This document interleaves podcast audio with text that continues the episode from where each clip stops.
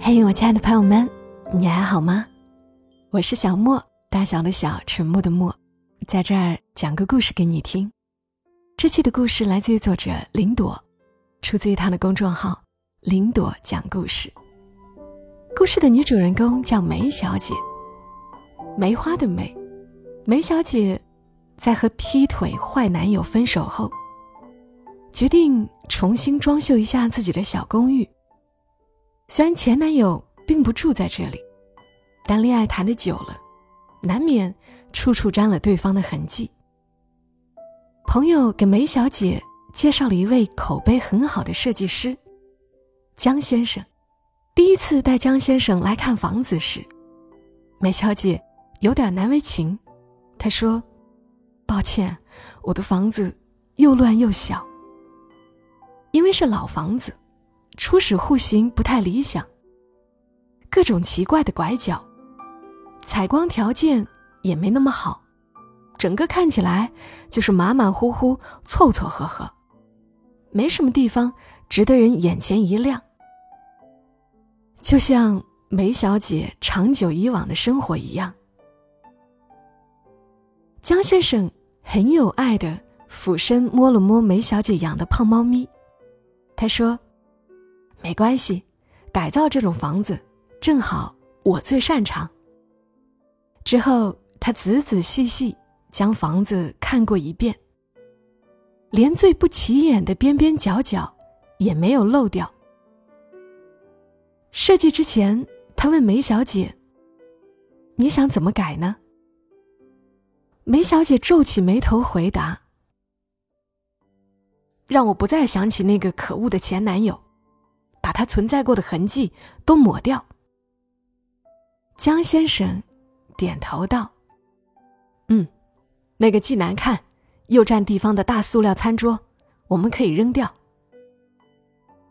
接着被丢掉的还有玄关处笨重生锈的大鞋架、厕所外渗水脱落的老气墙纸、厨房里不合口味的调味料，以及很多的零碎。”很多的杂乱，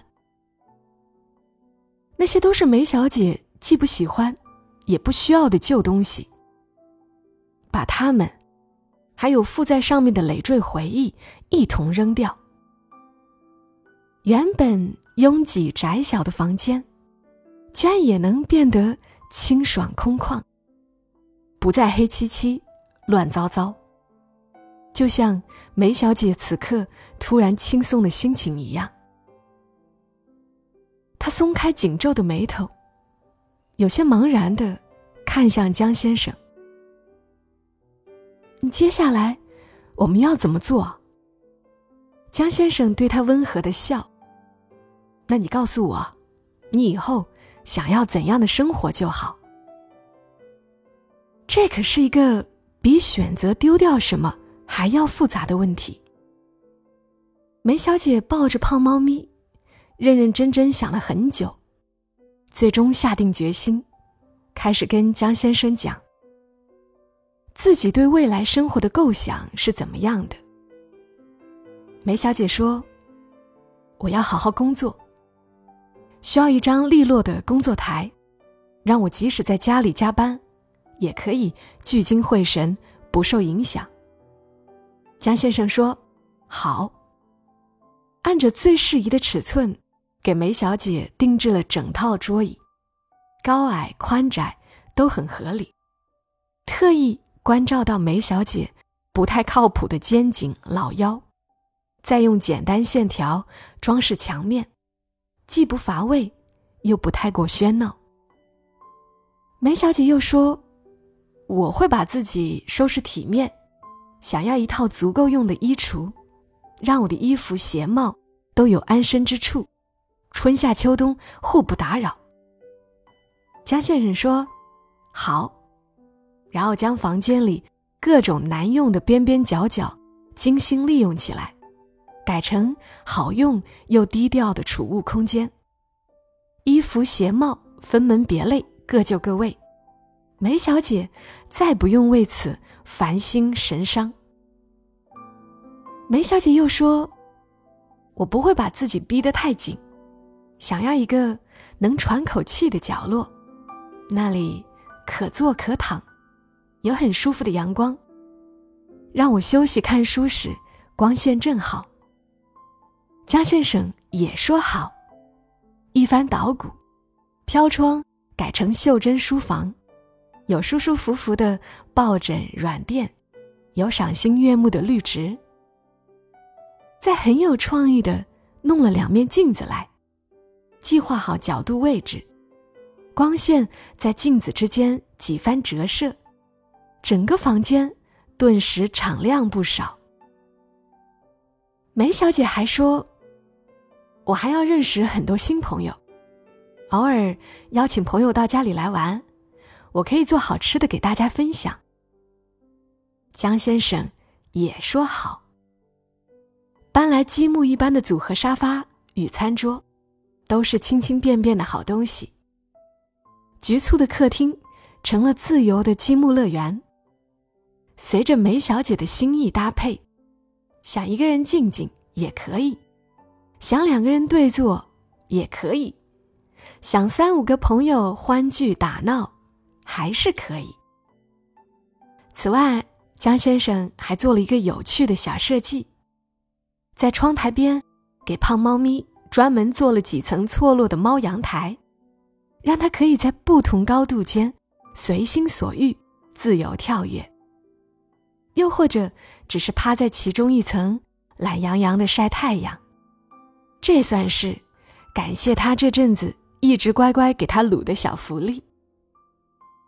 整个改造的时间并不长，花费的金额也不多。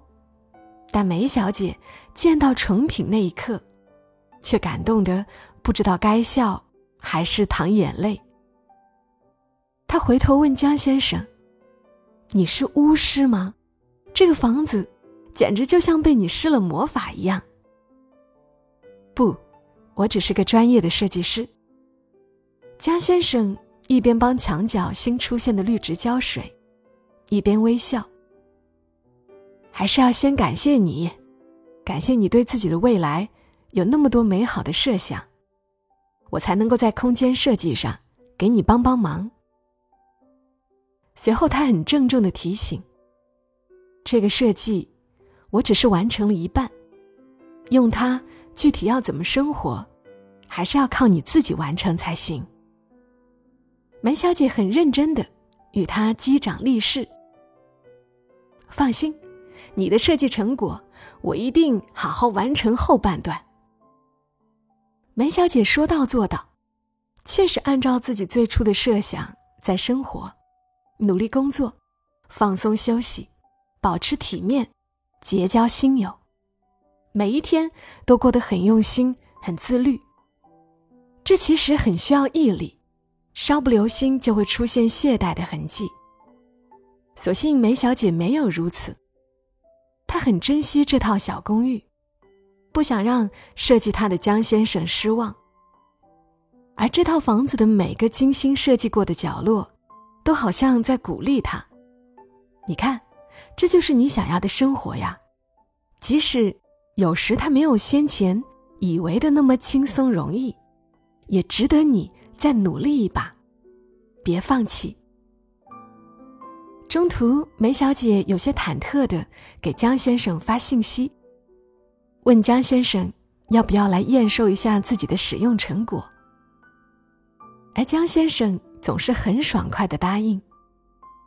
之后几个月，江先生会时不时的与梅小姐见面，有时是为了来看他的胖猫咪和绿植们养得有多精神，有时是为了验证在阳光正好的下午。那个看书的角落有多么舒服，还有时是被梅小姐莫名其妙拐着去逛街遛弯，理由居然是梅小姐需要新买些漂亮衣服，挂进江先生设计的衣橱里。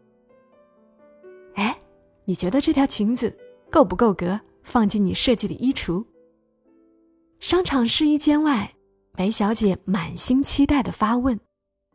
够了，够了，江先生不好意思的别过眼光，太漂亮了。某个周末的晚上，梅小姐工作升了职，特意下厨做了一桌好菜，请江先生过来庆贺。鉴于梅小姐的厨艺颇有水准，小客厅里的积木沙发和餐桌稍微调整一下位置，旁边再摆上江先生送的桔梗花束，就莫名有了种很讲究的气氛。不过两人聊天还是很轻松。各种投缘话题一路聊过去，最后聊到了这套房子上。两个人兴高采烈的商业互吹了一番。梅小姐吹江先生设计水平高超，把一套本来问题多多的房子改造成这样。江先生吹梅小姐是个好业主，在他遇到过的那么多业主中，没有谁能够像他一样。把自己的设计成果维持的那样好。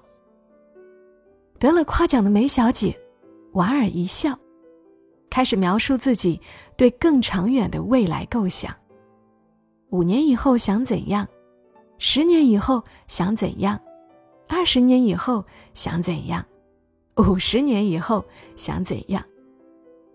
听着听着，江先生的心跳突然加快了一点点。但他仍然克制的保持着沉默，就像他先前在帮梅小姐改造这套小公寓时，也没有透露。其实梅小姐的未来设想，有许多画面跟她对生活的期盼一模一样。那些改造方案，曾经在她的脑子里打过无数回转，精雕细琢很久了。所以，他为她做的设计方案。才会那么贴切，那么美好。当然，眼下这个不重要，重要的是梅小姐正握着发汗的手心，小心翼翼的试探道：“你觉得我以后想要的生活怎么样？”很好，江先生坦诚答道：“我相信以你的执行力，也一定会实现的。”听到这样的回答，梅小姐突然笑得有点蹊跷。